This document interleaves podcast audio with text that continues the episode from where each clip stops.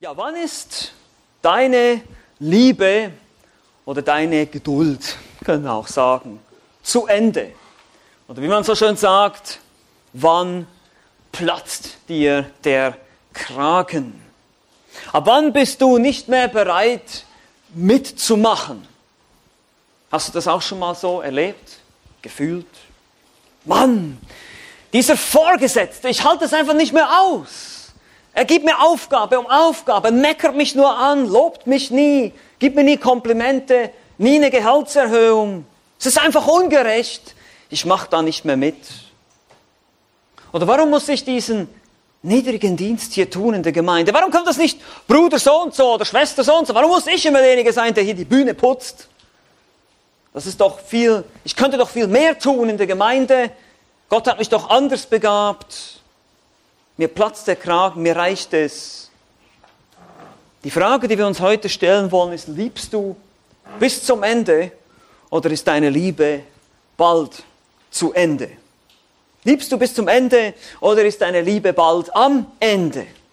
Das ist heute unsere Frage. Und natürlich müssen wir uns diese Frage stellen, wann ist denn die Liebe Jesu zu Ende? Und das sehen wir heute auch im Johannesevangelium in Kapitel 13. Lass uns doch mal kurz zurückspulen und überlegen, was haben wir bisher gehört. Wir haben jetzt einen längeren, eine längere Sommerpause gehabt.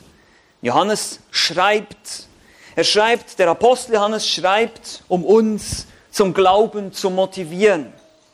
Er berichtet von insgesamt sieben Zeichen, die er sich ganz bewusst auswählt, um zu zeigen, dass Jesus Christus der Sohn Gottes ist. Das Wort, das Fleisch wurde. Gott selbst, der Mensch wurde, der in diese Welt hineinkam und gewissermaßen seinen Fingerabdruck hier auf diesem Planeten ganz deutlich hinterlassen hat. Was denkt ihr, was passiert, wenn der Schöpfer des Universums, der unendlich allmächtige Gott, Mensch wird und unter uns lebt. Und so berichtet Johannes, der Apostel, und sagt, ja, wir haben ihn gesehen, wir haben das Wort gesehen, wie es unter uns gewissermaßen gezeltet hat. Wir haben dieses Wort angeschaut, es hat unter uns gewohnt, er war hier, er hat sich offenbart. Und Johannes ist ein Augenzeuge, der Apostel Johannes ist ein Augenzeuge dieser Ereignisse. Er schreibt von diesen sieben Zeichen, damit wir glauben. Das ist ganz am Ende in Kapitel 20, die Verse 30 bis 31, sagt er ganz deutlich, ich habe diese Dinge geschrieben, diese Dinge aufgeschrieben. Es gäbe noch viel mehr, was ich hätte berichten können, aber ich habe mir diese sieben ausgewählt, damit ihr glaubt, dass Jesus der Christus ist und damit ihr in diesem Glauben Leben habt. Und deshalb sind die Worte Zeichen, Glauben, Leben, sind Schlüsselbegriffe im Johannesevangelium. Treffen wir immer wieder an. Nun, wir haben da gesehen, dass Kapitel 1 bis 11 diese sieben Zeichen beschreibt, das Ende, das, das spektakulärste, die, die Erweckung, die Auferweckung des Lazarus. Und Kapitel 12 war gewissermaßen ein Übergang, ein Übergangskapitel, ein Dreh- und Angelpunkt in diesem Buch. Von diesem öffentlichen Dienst Jesu Christi zu diesem verborgenen, zu diesem persönlichen Dienst. Wir kennen diese, diesen Abschnitt auch unter dem Begriff die Rede im Obersaal, wo er sich mit seinen Jüngern jetzt ganz privat zurückzieht und sie belehrt. Ja, in Kapitel 1 bis 12 war vieles, man kann sagen, apologetisch, polemisch, bisschen kämpferisch. Er musste immer wieder gegen den Unglauben angehen der Juden. Wir haben oft gesehen, wie das jüdische Volk als Ganzes seinen Messias verwirft. Und somit finden wir im Kapitel 12, Vers 37 diese traurige Bilanz, wo er sagt, obwohl er aber so viele Zeichen vor ihnen getan hatte, glaubten sie nicht an ihn. Er hat immer wieder gesagt, schaut doch wenigstens auf die Werke, die ich tue. Schaut doch wenigstens auf die Zeichen, die ich tue. Und dann glaubt mir, dass ich es bin. Und die Juden, die große Zahl der Juden damals, haben ihn abgelehnt, obwohl er sich so eindeutig als derjenige erwiesen hat, der er ist. Und deshalb zieht er sich jetzt zurück mit seinen Jüngern, um seine Jünger auf den schlimmsten Schock, den sie je in ihrem ganzen Leben erlebt haben, vorzubereiten. Dass ihr König von dem sie immer noch erwarteten, wir werden das heute sehen, sie erwarten immer noch, dass er bald die Römer stürzen wird, dass er sich auf den Thron setzen wird und dass er herrschen wird und regieren wird, dass ihr König, ihr Herr und Meister wie, ein, wie der schlimmste Verbrecher auf brutalste Art und Weise an einem Kreuz sterben wird. So muss Christus seine Jünger vorbereiten und sie ermutigen. Es wird nicht aufhören damit. Es ist nicht vorbei damit. Ihr versteht vieles jetzt nicht, aber ihr werdet es verstehen. Das ist der Ton, der jetzt hier im Johannesevangelium ist. Wenn ihr, bisschen, wenn ihr eure Bibeln schon aufgeschlagen habt, in Johannes 13, wenn ihr ein bisschen weiterblättert, Johannes 16, seht ihr ganz am Ende seiner Rede, bevor er dann ins Gebet geht und dieses berühmte hohe priesterliche Gebet für seine Jünger und übrigens auch für uns betet, das werden wir noch anschauen. Jesus betet auch ganz persönlich für dich, wenn du sein Kind bist, sagt er hier in Vers 33, in der Welt habt ihr Bedrängnis. Ja, die Welt ist kein Spaziergang. Die, die Welt, in der wir leben, ist eine gefallene Welt. Es gibt viel Schmerzen, es gibt viele Probleme, es gibt Sünden, es gibt Sorgen, es gibt alles Mögliche. In der Welt habt ihr Bedrängnis, aber seid getrost. Ich habe die Welt überwunden. Und das schaut natürlich bereits in die Zukunft noch von hier. Am Kreuz als er starb und als er auferstanden ist und er dann ihnen den Heiligen Geist senden wird, worüber sie auch belehrt werden jetzt hier in dieser Rede, wenn wir heute noch nicht dazu kommen, aber wir noch sehen. Ihr werdet es alles verstehen und ich werde euch dann in die Welt senden. Ihr habt eine Hoffnung, die weit über dieses Leben hinausgeht. Und diese Hoffnung, diese Botschaft basiert auf einer bestimmten Sache, auf einer bestimmten Eigenschaft von Jesus Christus. Es ist, oh, die tiefe Liebe Jesu. Er liebt uns. Er liebt dich. Er liebt mich. Wenn du sein Kind bist, ja, natürlich nicht. Wenn du nicht sein Kind bist, dann ist immer noch der Zorn Gottes auf dir, dann bist du immer noch verurteilt durch deine Sünde. Aber wenn du Gottes Kind bist, wenn du wirklich Jesus nachfolgst, wenn du an ihn glaubst, dann ist diese Liebe Christi so riesig. Und das werden wir heute sehen. Es ist wie so eine Art Veranschaulichung in diesem Text. Für diese unfassbar große Demut und Gnade und Geduld, die sich eben in dieser Liebe zeigt. Wie gesagt, Jesus wendet sich nun seinen Jüngern zu. Er wird auch noch von den Zwölfen einen aussondern, den Verräter, und dann sind es nur noch elf. Stellt euch mal vor, die ganzen Massen von Menschen, all die Leute, die ihm und jetzt sind es noch elf, die er hier belehrt. Und es ist etwas umstritten, ob ab Kapitel 14, 31 sie dann schon bereits unterwegs sind Richtung Kidrontal zum Garten Gethsemane und er da unterwegs mit ihnen weiterredet oder ob das alles in diesem Obersaal geschieht. Das wissen wir nicht ganz genau, aber letztlich ist es diese letzte tröstende Rede Jesu an seine Jünger. Er bereitet sie auf seinen Opfertod vor. Und wie wir sehen, der Apostel Johannes wollte uns diese Rede nicht vorenthalten. In den anderen Evangelien finden wir sie nämlich nicht.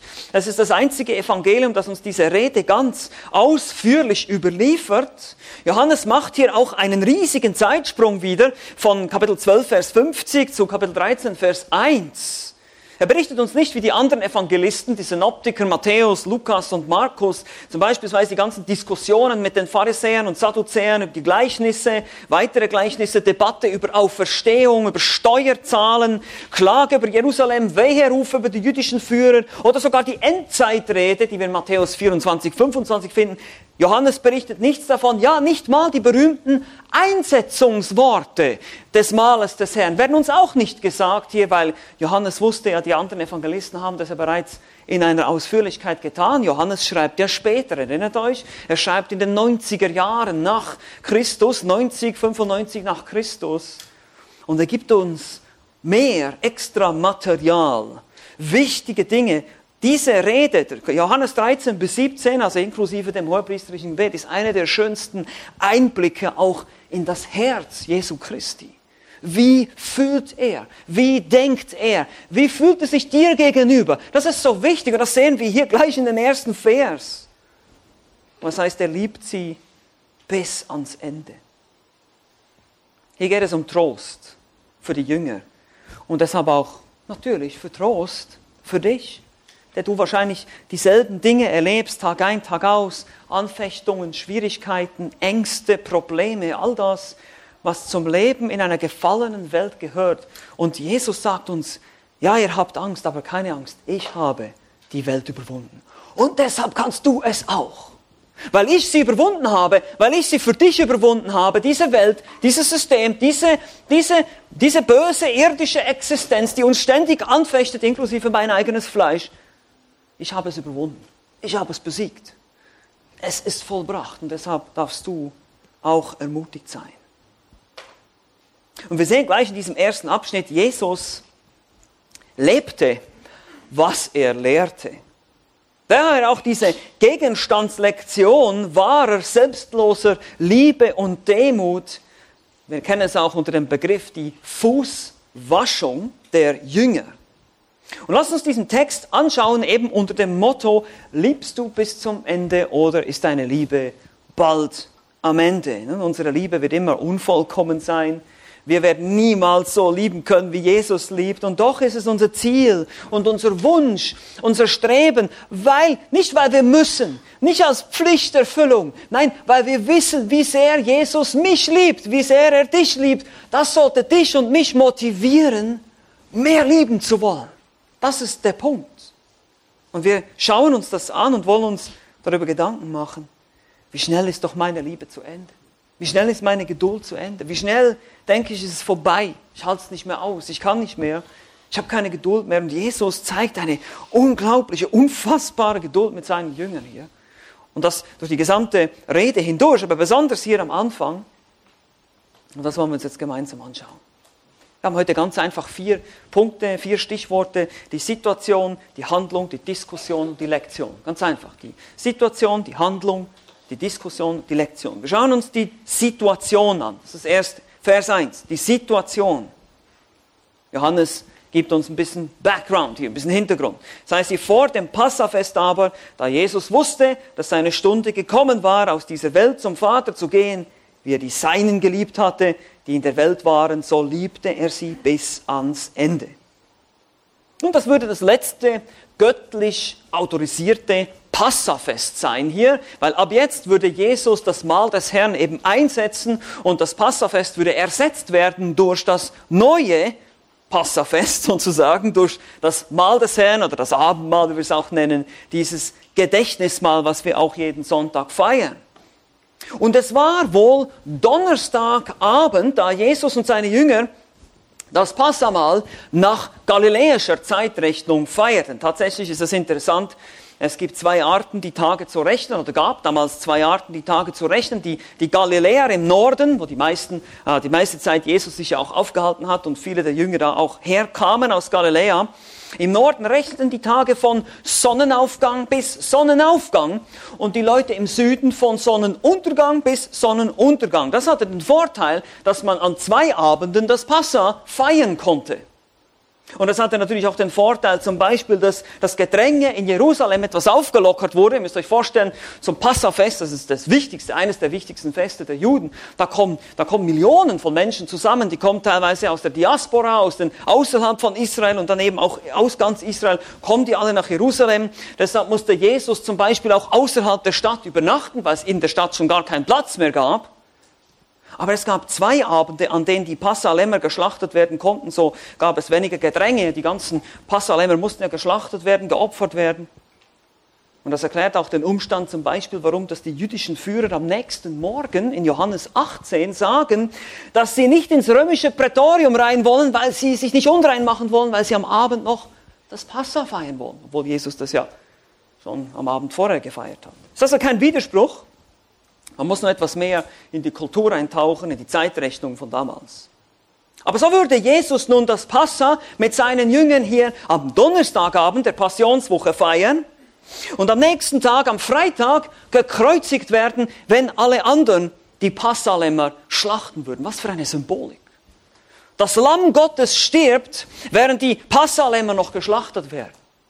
Das war genau das, was Gott geplant hat. Es war nämlich kein Zufall, das war alles sein Plan. Jesus wusste, dass seine Stunde gekommen war, heißt es hier, dass er bald diese Welt verlassen würde und zum Vater gehen würde. Jetzt müsst ihr euch mal vorstellen, Jesus wusste genau, was kommt. Er sah das Kreuz schon vor sich, dieses Leid. Ich meine, ich weiß nicht, wie ihr euch fühlt, wenn ihr manchmal irgendwo zum Beispiel zum Arzt gehen müsst und ihr, ihr, wisst, der Arzt wird jetzt irgendwas tun, was richtig weh tut. Er wird, uns, wird mir irgendwas rausschneiden oder ich habe eine größere OP. Bei mir ist schon nur, wenn ich Blut abnehmen muss, dann falle ich schon fast in Ohnmacht. Aber ich, ich kriege irgendwie Angst und ich schaue auf dieses Ereignis und denke, oh, das wird so wehtun. Und, oh. Stell dir mal vor, Jesus, er musste dieses Kreuz, er blickte auf dieses Kreuz, er wusste ganz genau, was passieren würde. Er hat es selber geplant. Und doch dachte er nicht an sich selbst. Wir sehen das hier. Er denkt nicht an sich selbst und nur dreht sich nur um sich selbst, sondern in diesem, in diesem Schmerz, in dieser, in dieser Angst sicherlich auch, heißt es hier, wie er die Seinen geliebt hatte, die in der Welt waren, so liebte er sie bis ans Ende. Und dieser Ausdruck hier, Eistelos, bis ans Ende bedeutet einfach in Vollkommenheit, mit, mit vollkommener Reife, mit vollkommener Liebe liebte er die Jünger. Diese vollkommene Liebe, die hält eben bis zum Ende durch. Sie macht nicht vorher schlapp. Das sehen wir hier. Und gleich würde er demonstrieren, wie diese vollkommene Liebe aussieht.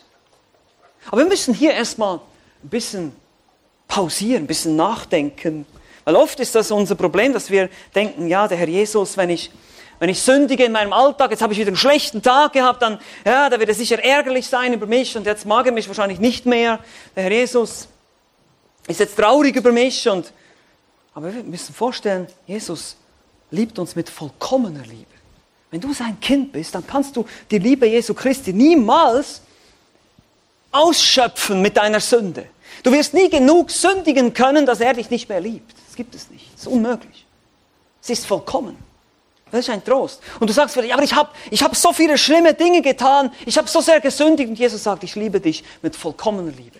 Aber ich war so ein schlimmer Kerl und ich habe so, ich liebe dich mit vollkommener Liebe. Ich liebe dich und ich werde dich immer lieben und das ändert sich nicht mehr.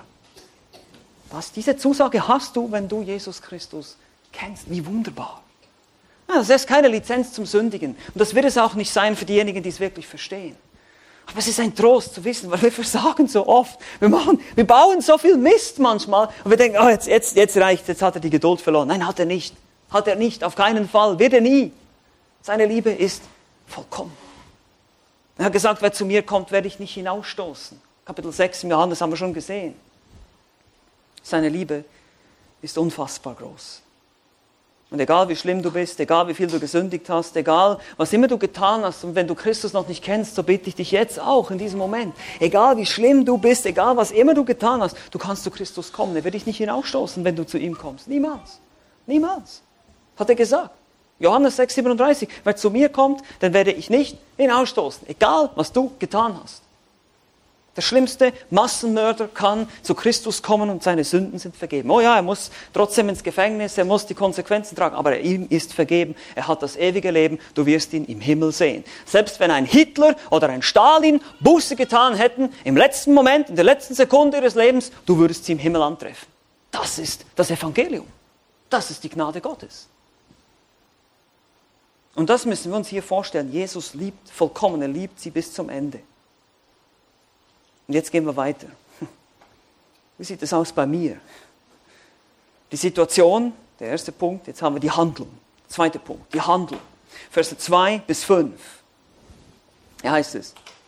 Und während des Mahls, als schon der Teufel dem Judas, Simons Sohn, dem Iskariot, ins Herz gegeben hatte, ihn zu verraten, da Jesus wusste, dass ihm der Vater alles in die Hände gegeben hatte und dass er von Gott ausgegangen war und zu Gott hinging, stand er vom Mahl auf, legte sein Obergewand ab, nahm einen Schurz und umgürtete sich. Darauf goss er Wasser in das Becken und fing an, den Jüngern die Füße zu waschen und sie mit dem Schurz zu trocknen, mit dem er umgürtet war. Wahre Liebe zeigt sich in Taten. Und es ist natürlich wichtig hier, dass wir die kulturelle Situation verstehen und auch den Kontext, in dem sich das hier abspielt. Das heißt hier während des Mahls. Also wir dürfen uns nicht ein Mahl des Herrn vorstellen, so wie wir das hier feiern, aber einfach nur ein Brötchen und ein bisschen Traubensaft zu uns nehmen, sondern das war ein richtiges, ausgedehntes Abendessen, das Passamahl. Die haben miteinander Abend gegessen, die haben Brot herumgereicht, die haben mehrere Kelche herumgereicht. Das war ein Mahl. Und Johannes lenkt schon bereits die Aufmerksamkeit hier auf Judas Iskariot, dem der Teufel bereits ins Herz gegeben hat, ihn zu verraten. Stellt euch das mal vor. Selbst diesen Typen liebte er bis zum Ende. Der war nicht, immer noch nicht gläubig, der war immer noch ein Heuchler, der war immer noch ein Verräter. Und wir werden auch noch sehen, die Jünger, die merkten überhaupt nichts, haben überhaupt nicht, keinen Unterschied gemerkt, wie Jesus ihn behandelte und wie er die anderen Jünger behandelte. Und nun stellt euch vor, diesem wird er auch noch die Füße waschen. Er wird es auch noch tun. Aber was hat das auf sich mit diesem Füße waschen? Warum ist das so ein, ein, ein Ding hier? Nun, ihr müsst euch vorstellen, Damals lief man mit Sandalen über staubige Straßen, also nicht wie heute Asphalt und Autos und so weiter und saubere Straßen. Meistens in Berlin sind die Straßen so sauber und wir tragen ja auch geschlossene Schuhe und so weiter. Aber damals war es so in Israel, man läuft mit Sandalen über staubige Straßen und so würden die, die meisten Menschen sich sowieso zu Fuß fortbewegen und würden die Füße dreckig werden und staubig. Wenn man nun ein Haus betreten würde, dann würde ein Sklave, normalerweise war das der niedrigste Sklave, würde dann jedem Gast, der reinkommt, die Füße waschen, damit sie sauber sind und damit sie sich dann zu Tisch legen können. Man muss sich vorstellen, die, sind sich nicht, die haben sich nicht auf Stühle gesetzt, sondern die lagen so auf einem Kissen abgestützt an einem ganz niedrigen Tisch und die Füße von sich gestreckt. Ja, wenn man da jetzt dreckige Füße hat, kann man sich ja vorstellen, wie das dann appetitlich ist für den Nächsten, der daneben mir sitzt. Ja? Also oder liegt, genau. Und, aber diese niedrigste Sklave, das war, das war eine richtige Drecksarbeit, wortwörtlich. Und das waren oft nicht mal jüdische Sklaven, das waren Heiden, heidnische Sklaven. Nicht mal für einen jüdischen Sklaven hat man diese Arbeit reserviert. Diese Drecksarbeit, das kann ein Heide machen. Ein Hund, ja, so haben die Juden die Heiden genannt. Das kann der machen, das unreine Tier hier, der Heide, der heidnische Sklave. Und wie gesagt, sie lagten zu Tische, sie lagen zu Tisch und deshalb kann man sich das ja vorstellen. Aber da war offenbar kein solcher Sklave im Obersaal, der diesen Job verrichten würde. Und die Jünger waren sich wohl eben auch zu schade, dass der eine sagen würde, okay, lass uns mal kurz einander helfen, hier die Füße zu waschen. Nee, also so eine Drecksarbeit mache ich nicht. Das ist nicht, das ist unter meinem Niveau. Und wir lesen auch noch in Lukas 22, dass sie sich sowieso alle zu Tisch dann noch stritten miteinander. Die meisten ähm, Evangelien, Harmonien und Kommentaren gehen davon aus, dass dieser Streit in Lukas 22 sogar der Auslöser war für die Fußwaschung Jesu. Also wir lesen in Lukas 22, dass die Jünger miteinander gestritten haben während des Mahles des Herrn, während dieses Passamals, während dem Jesus schon bereits ja, Qualen litt sicherlich, weil er aufs Kreuz schauen musste, weil er wusste, was im Judas seinem Herz vorging. Und die stritten miteinander, weil sie eben dachten, ja, wir werden bald ein Königreich haben, Jesus wird die Römer stürzen. Und jetzt fangen wir an zu diskutieren. Also ich wäre sicher ein guter Finanzminister, der andere wäre Vizepräsident. Und ja, ich, aber ich bin größer als du. Und ich, die streiten da miteinander. Die liegen alle da mit ihren dreckigen Füßen. Stellt euch dieses Szenario vor. Und jetzt steht Jesus auf zieht sein Obergewand ab. Und das ist eine sehr demütigende Handlung im jüdischen Kontext. Die Juden hatten typischerweise ein äußeres und ein inneres Gewand und das äußere Gewand abzuziehen, dann nimmt, nimmt er, damit nimmt er das Aussehen eines Sklaven an. Die Sklaven sahen so aus, die haben nur das eine Kleid gehabt. Das Aussehen, das erinnert an Philipper 2, äh, entäußert er sich selbst und nahm die Gestalt eines Sklaven an. Also er zieht dieses Obergewand ab, er bindet sich die Schürze um, er nimmt dieses Becken und er beginnt den Jüngern diese Füße zu waschen. Und ihr müsst euch vorstellen, die Jünger sitzen in einer U-Form, das war normalerweise so eine U-Form, äh, die sitzen hier alle oder liegen alle und haben ihre Füße nach hinten gestreckt. Das heißt, wenn er hinten rumgeht und die Füße wäscht, dann konnte man ihn sogar einfach ignorieren. Das ist ganz unwichtig, er ist irgendwo da hinten an meinen Füßen und macht da irgendwas. Aber das war schockierend. Das muss so demütigend gewesen sein. Die waren hier mittendrin in ihrer Diskussion, äh, wer eben jetzt Finanzminister und Vizepräsident wird und so weiter. Und dann plötzlich fängt er hinten an und dann guckt er hinten an. Oh, Jesus, was machst du da? Schockierend. Das geht gegen jede jüdische Etikette, gegen jeden Anstand. Das kannst du nicht machen. Du bist unser Meister und du kannst doch uns nicht die Füße waschen hier. Was normalerweise der dreckigste, niedrigste, heidnische Sklave tun würde. Das war beschämend. Das muss richtig still geworden sein in diesem Raum. Eine beschämende, betroffene Stille. Jesus wäscht ihnen die Füße. Nun hatten sie wörtlich eine riesige geistliche Schelle eingefangen. Wie demütigend, wie beschämend. Was er, unser Herr und Meister. Nun, Jesus lebte, was er lehrte. Lukas 22, Vers 26 heißt es, der Größte unter euch soll sein wie der Jüngste und der Führende wie der Dienende. Es ist so anders als in der Welt. Wenn du der Führer sein willst, wenn du der Leiter bist, dann bist du der Oberste. Dann bist du derjenige, der alle kommandiert. Und in Jesus Königreich ist es genau umgekehrt. Das finde ich immer so, so toll. Bei Jesus ist alles anders. Es ist immer kontraintuitiv, so wie wir Menschen das machen. Es ist immer anders. Es ist immer umgekehrt. Er wählt den Schwächeren aus. Er nimmt denjenigen, der nicht der Erstgeborene ist. Er wählt sich den anderen aus, den, den wir nicht wählen würden. Der, und auch die Jünger, wie er sie auswählt, diese Kandidaten, sind völlige unwürdige Menschen. Man denkt, das sind doch keine, das sind irgendwelche Fischersleute, die keine Ahnung haben. Und so sagt er auch, wenn du der Größte sein willst, dann werde der Kleinste. Wenn du der Führende sein willst, dann diene. Der Weg nach oben ist der Weg nach unten. So kann man es auch ausdrücken. Das ist im Reich Gottes so. Und wenn wir uns die Organisationsstruktur einer Firma in der Welt als Pyramide vorstellen, da haben wir so diese Pyramide, ja, das Dreieck, dann haben wir ganz oben den Chef und unten die ganzen Arbeiter. Ihr wisst ja, die Arbeiter arbeiten, der Chef scheffelt. Nein, das ist nur ein Witz. Aber ihr, ihr habt diesen Typen da oben, der regiert alles, oder der Manager heißt er dann, CEO, ja. Und dann, die, die, und bei uns ist es genau umgekehrt. Wir haben hier unten die Führer, hier unten Jesus Christus.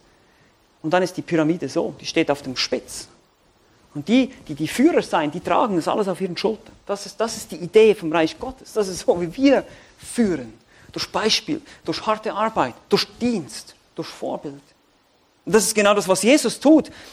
Er muss nicht viel sagen, er tut es einfach und die Jünger sind baff, die können nichts mehr sagen. Und so ist die Frage an dich und mich natürlich, wie diene ich? Wie bin ich, wie verhalte ich mich gegenüber den Geschwistern in der Gemeinde? Vielleicht gegenüber meiner eigenen Familie, meinem eigenen Ehepartner? Bin ich der Diener? Bin ich derjenige, der Knechtsgestalt annimmt, der bereit ist, alles zu tun, die Extrameile zu gehen, die andere Wange hinzuhalten?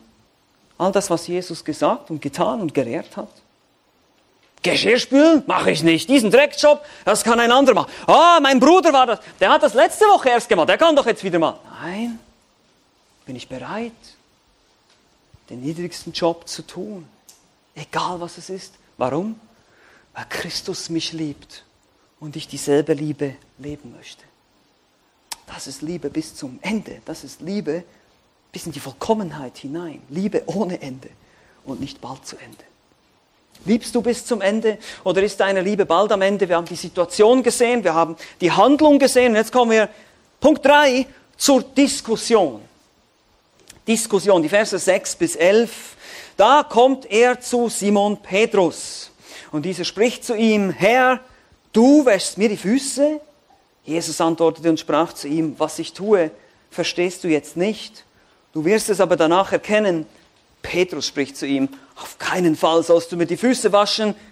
Jesus antwortete ihm, wenn ich dich nicht wasche, so hast du keine Gemeinschaft mit mir. Simon Petrus spricht zu ihm, Herr, nicht nur meine Füße, sondern auch die Hände und das Haupt. Jesus spricht zu ihm, wer gebadet ist, hat es nicht nötig, gewaschen zu werden, ausgenommen die Füße, sondern er ist ganz rein. Und ihr seid rein, aber nicht alle, denn er kannte seinen Verräter, darum sagte er, ihr seid nicht alle rein. Nun, wie sollte es auch anders sein?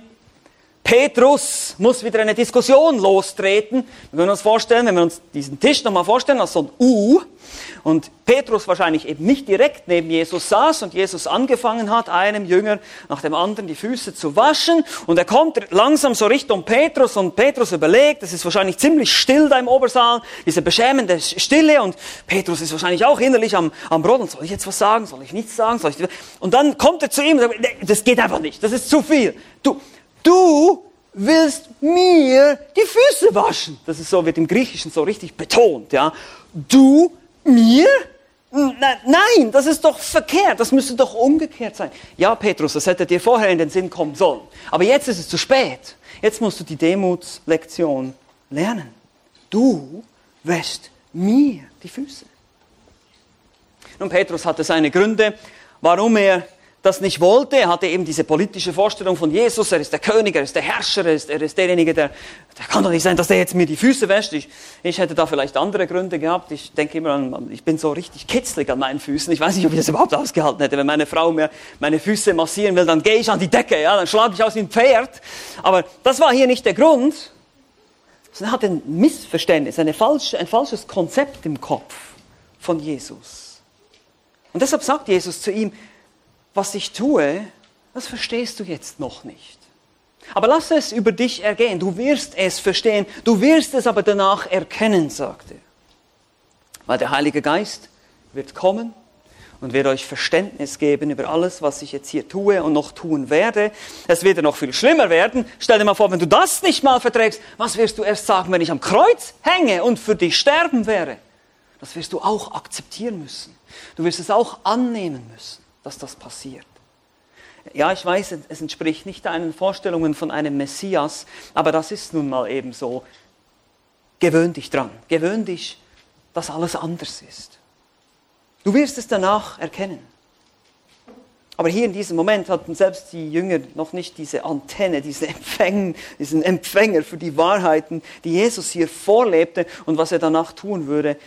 Er würde dadurch nämlich die Gläubigen reinigen und das Wasser und Waschungen haben in der Bibel immer eine Reinigungsbedeutung, eine Reinigungssymbolik. In Ezekiel 36 heißt es, ich werde reines Wasser über euch springen.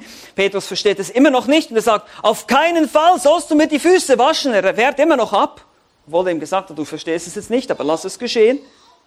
Es ist ein starker Negativ. Niemals sollst du mir die Füße waschen, auf gar keinen Fall, in Ewigkeit nicht. Und das war, wie gesagt, in der jüdisch-römischen Kultur. Ähm, wenn ein Herr seinem Untertan die Füße waschen würde, das wäre skandalös. Und so wird Petrus hier in gewissem Maßen zu einem Typus, zu einem Bild. Für diejenigen, die denken, sie können selber. Ich, ich kann mich selber reinigen. Ich kann selber durch meine guten Werke vor Gott bestehen. Aber Jesus war dabei, ihnen eine geistliche Lektion. Er wird, nein, ich muss euch waschen. Ich muss euch reinigen. Du musst dich reinigen lassen von mir. Du kannst es nicht selber tun. Du kannst dich nicht selber erlösen. Und so ist es auch heute noch. Auch du, wenn du heute hier bist, du kannst dich nicht selber erlösen. Du brauchst Christus. Er muss dich reinwaschen von deiner Sünde. Ja, wir sind alle Sünder. Wir sind alle verloren. Wir haben alle Gottes Gebote gebrochen. Wir brauchen alle Vergebung unserer Schuld. Und deshalb starb er am Kreuz für dich. Und du kannst nicht sagen, das brauche ich nicht, dieses Kreuz. Ich probiere das selber. Ich bin selber gerecht genug. Schaffst du nie. Petrus war wenigstens demütig genug, hier zu erkennen, dass er nicht würdig war. Weil Jesus sagt ihm, wenn ich dich nicht wasche, so hast du keine Gemeinschaft mit mir. Du hast keinen Anteil. Du hast kein ewiges Leben. Kein Erbe. Das ist die Idee hier von diesem Wort Anteil oder Gemeinschaft. Und Petrus, wie er halt so ist, hat er verstanden, aha, wenn er mich nicht wäscht, oh gut, dann, dann nicht nur die Füße, sondern auch gleich das Haupt und die Hände und am besten gleich alles zusammen. Also er geht dann immer gleich von einem Extrem ins andere.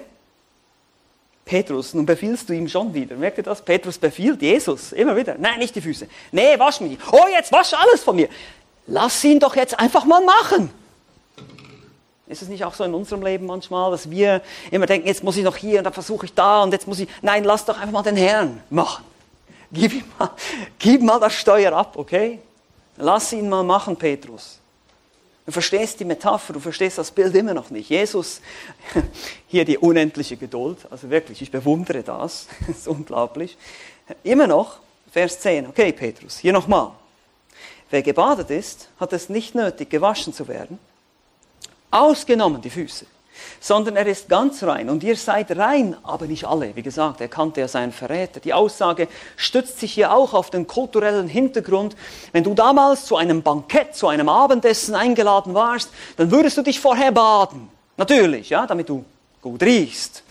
Würdest du dich baden, frisch machen, ja, wenn wir das heute auch machen. Hoffentlich gehst du auch duschen und benutzt irgendwelche Deodoranz oder was immer du benutzt und dann gehst du raus auf die Straße mit deinen Sandalen und läufst durch die staubigen Straßen. Was passiert? Das Einzige, was noch dreckig ist, sind die Füße.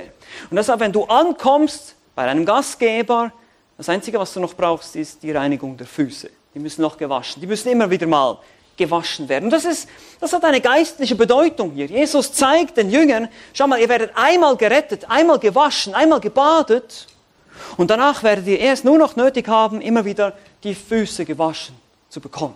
Wieder tägliche Reinigung. Das ist das tägliche Bekennen von Sünden. Das ist das, was wir als Christen tun. Ja, wir sind nicht sündlos, wir sind nicht perfekt, wir bekennen immer und immer wieder unsere Sünden. Aber wir sind gebadet, wir sind rein. Paulus sagt auch im 1. Korinther 6, ihr seid reingewaschen von euren Sünden. Ihr seid es.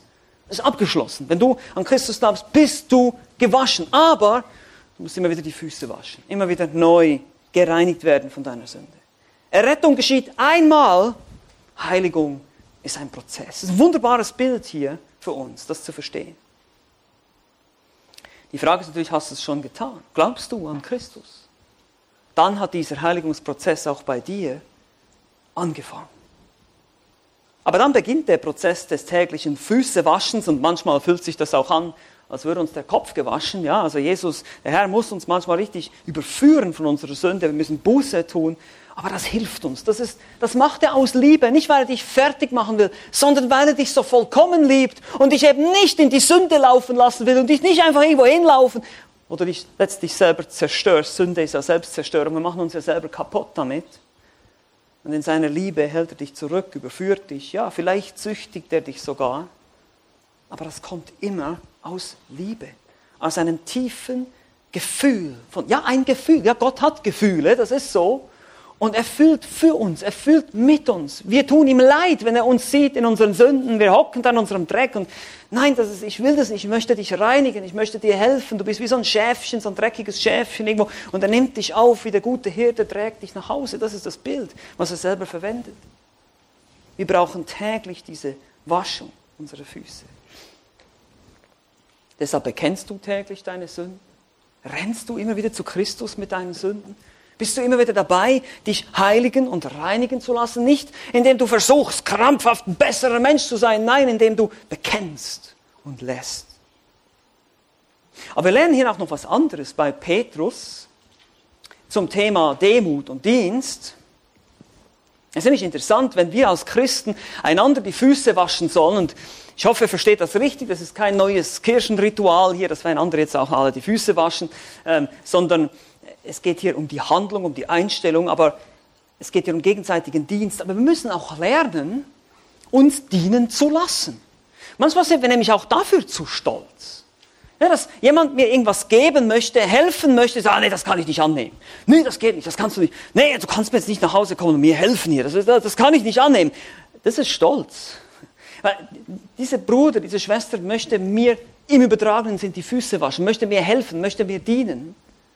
Und ich muss es auch lernen, zuzulassen, dass die Geschwister mir dienen. Oder ich werde ermahnt, zurechtgewiesen. Dann muss ich das auch zulassen. Ich muss mir dienen lassen in der Ermahnung. Ich werde zurechtgewiesen, ich werde darauf hingewiesen. Schau mal, das Wort Gottes sagt das und dein Leben sieht so aus. Dann sage ich, hey, danke. Danke, dass du mich darauf aufmerksam machst. Aber ich habe es selber gar nicht gemerkt. Und ich wollte es nicht sehen, ja, das gibt es auch. So lasst uns auch nicht wie Petrus sein, der sagt, nein Herr, du wäschst meine Füße nicht, sondern, oh doch. Und dann auch nicht gleich ins andere Extrem, okay, dann ändere ich gleich alles. Es ist ein Prozess, eins nach dem anderen, Schritt für Schritt. Lass dich von Christus beschenken, lass dir vom Heiligen Geist zeigen, in welchen Bereichen du persönlich in deiner Heiligung arbeiten sollst, auch durch Geschwister in der Gemeinde. Lass dir dienen. Im übertragenen Sinne, lass dir die Füße waschen. Jesus liebt dich bis zum Ende, vergiss das nicht. Er lässt das alles zu in deinem Leben, um deine Heiligung zu bewirken, damit du weiterkommst, damit du ihm ähnlicher wirst. Das ist sein Ziel. Und er liebt dich zu sehr, das nicht zu tun. Also wir haben die Situation, wir haben die Handlung, wir haben jetzt die Diskussion gesehen. Und jetzt kommen wir zum eigentlichen Punkt hier. Viertens, die Lektion. Das ist die Lektion, das ist das Eigentliche, was Jesus jetzt übermitteln will. Das andere war nur quasi jetzt in, der, in dem Gespräch mit Petrus, hat er ihn zurechtgewiesen, gesagt, ja, aber du musst es verstehen, lass es jetzt über dich ergehen. Wenn du nicht gewaschen bist, dann hast du keinen Anteil, lass dir jetzt einfach mal die Füße waschen, hör mir jetzt erstmal zu. Und jetzt kommt er zu seiner Lektion, Vers 12. Nachdem er nun ihre Füße gewaschen und sein Obergewand angezogen hatte, setzte er sich wieder zu Tisch und sprach zu ihnen, versteht ihr, was ich euch getan habe? Ihr nennt mich Meister und Herr und sagt es mit Recht, denn ich bin es auch. Wenn nun ich, der Herr und Meister, euch die Füße gewaschen habe, so sollt auch ihr einander die Füße waschen. Denn ein Vorbild habe ich euch gegeben, damit auch ihr so handelt, wie ich an euch gehandelt habe. Wahrlich, wahrlich, ich sage euch, der Knecht ist nicht größer als sein Herr, noch der Gesandte größer als der ihn gesandt hat. Wenn ihr dies wisst, glückselig seid ihr, wenn ihr es tut. Nun, nach getaner Arbeit, wörtlich, legte sich Jesus wieder zu Tisch und stellt diese herausfordernde Frage in den Raum. Versteht ihr? Versteht ihr, was ich euch getan habe? Ihr, die ihr euch streitet, wer der Größte ist unter euch, die ihr darüber diskutiert, wer Finanzminister und Vizepräsident wird in meinem zukünftigen Reich. Der Verräter sitzt auch noch hier mit seinem verdorbenen Herzen. Ihr, die ihr jetzt hier gestritten habt mit euren dreckigen Füßen, versteht ihr, was ich euch jetzt hier getan habe. Ihr nennt mich Meister und Herr und sagt es mit Recht. Ja, Jesus äh, nimmt kein Blatt vor den Mund. Er sagt, ja, ich bin der Meister, das ist richtig, ich bin der Herr. Das stimmt. Denn ich bin es auch, wenn nun ich, der Herr und Meister, euch die Füße gewaschen habe, so sollt auch ihr einander die Füße waschen. Wenn ich, euer Herr und Meister, bereit war, einen solchen demütigenden Dienst zu tun, dann sollt ihr, die ihr behauptet, meine Nachfolger zu sein, es ebenfalls tun. Wie gesagt, manche denken hier, dass die Fußwaschung ein weiteres Ritual ist für die Gemeinde, wie die Taufe oder das Mahl des Herrn. Wir denken das nicht, weil Jesus sagt es hier deutlich. Er sagt, ein Vorbild. Hupodechma, Beispiel, Modell, Muster des Verhaltens, das ist die Idee, das habe ich euch gegeben. Also nicht, tut das zu meinem Gedächtnis, sondern ich habe euch ein Muster, ein, ein Beispiel gegeben, was ihr, wie ihr euch verhalten sollt. Es geht hier um die Einstellung. Seht ihr das?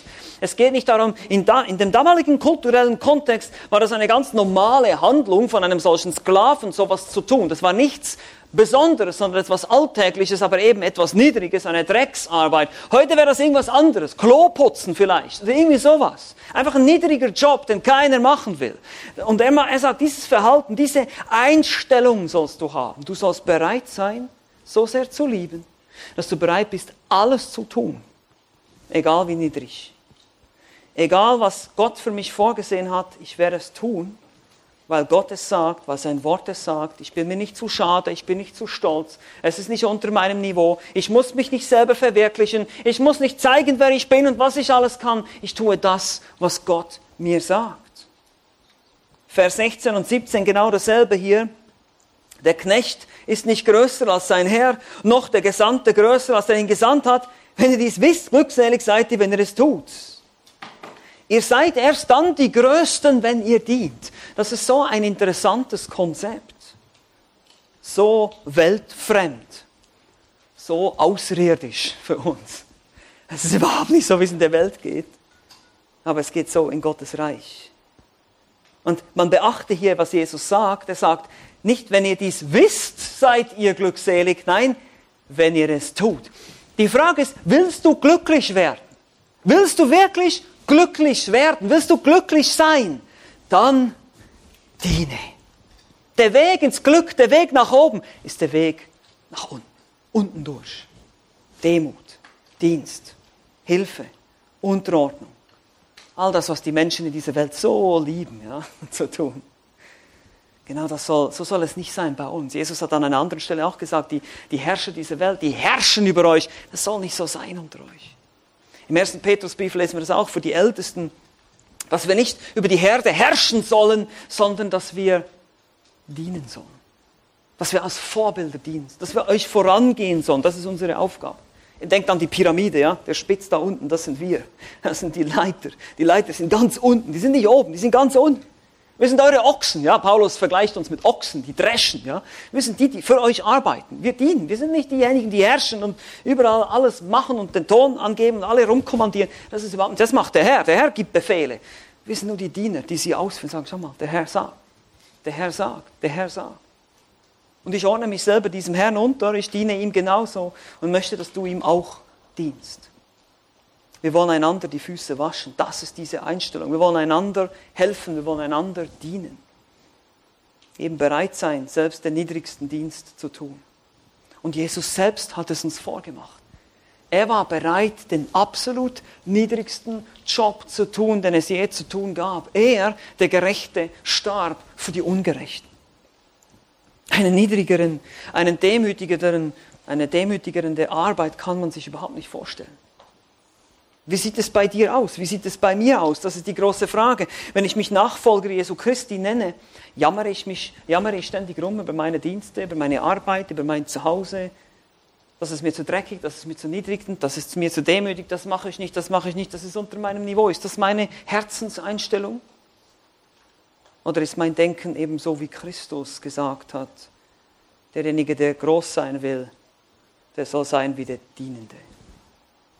Und so seht ihr, solche, solche Taten, solche Ausdrücke, solche Beispiele hier, die Gott uns gibt in seinem Wort, die waschen uns nicht nur die Füße, sondern eben auch den Kopf. Das ist ganz schön demütigend. Das ist ganz schön, vielleicht sogar niederschmetternd oder beschämend vielleicht für uns an unseren Alltag. Wenn du vielleicht über deine nächste oder deine letzte Woche nachdenkst, was du so alles gedacht hast und getan hast, und ah, das möchte ich nicht und das nervt mich und die Hausaufgaben will ich nicht machen und die Arbeit will ich nicht und den Auftrag, der nervt mich. Das sind immer alles Ausdrücke von, ich bin besser, ich habe was Besseres verdient, ich, ich, ich muss das haben und das haben, anstatt zu sagen, ich bin ein Diener, ich bin ein Knecht und ich diene einfach. Jesus war bereit, alles für uns zu geben. Jesus war bereit, er war bereit, alles zu geben für dich und mich. Und er wird es uns auch noch zum Ausdruck bringen. In Kapitel 17 wird er auch noch zeigen, wie er für uns betet. Und wie er Sehnsucht hat nach uns, nach dir. Wie er hingeht in Kapitel 14 um uns eine Wohnung. Er bereitet eine ganze Wohnung vor, schon seit 2000 Jahren. Überlegt euch das mal, was das für eine Wohnung wird, ja. Für jeden von uns. Und er möchte, dass du da bist in seiner Herrlichkeit. Und er wünscht sich das so sehr. Und wenn du so eine, so eine Liebe siehst, wie können wir anders, als ebenfalls zu lieben? Zu sagen, ja, ich möchte das auch tun, Herr, in meiner ganzen Unvollkommenheit, in meinem ganzen Versagen und wie ich immer wieder auf die Nase falle, aber ich will dem nachstreben. Ich will das tun. Die Frage ist, willst du das auch? Liebst du bis zum Ende oder ist deine Liebe auch schon bald am Ende? Das ist die Frage und das bleibt die herausfordernde Frage für dich und für mich, auch für die nächste Woche. Amen. Lass uns noch gemeinsam beten. Ja, lieber Vater, wir danken dir einfach für das Beispiel deines Sohnes, Jesus Christus, der in diese Welt kam eben nicht um bedient zu werden, sondern um zu dienen. Immer und immer wieder hat er das betont, hast du das betont, Jesus Christus, dass es deine oder dein sehnlichster Wunsch ist, dein, den Willen des Vaters zu tun, nicht deinen eigenen. Du hast immer wieder zum Ausdruck gebracht, wie sehr du uns liebst, wie sehr du deine Jünger liebst, wie du für sie gebetet hast, wie du jetzt noch heute für uns betest und unser wunderbarer hoher Priester bist. Danke für diese Wahrheiten, danke für diese Tatsache. Möge es uns aber auch anspornen zu Liebe und guten Werken. Mögen wir auch motiviert werden zu dienen und uns eben selber nicht zu schade zu sein, so wie es bei den Jüngern leider der Fall war und auch bei uns oft der Fall ist. Mögest du schenken, dass wir deine Liebe besser verstehen, deine Liebe, die bereit ist, alles zu opfern, alles zu geben Sogar noch für Menschen, die es absolut nicht verdient haben. Danke für deine große Liebe. Oh, wie tief, oh, wie wunderbar, oh, wie unfassbar. Wir beten dich an, wir preisen dich, mögen wir dir immer ähnlicher werden. In Jesu Namen. Amen.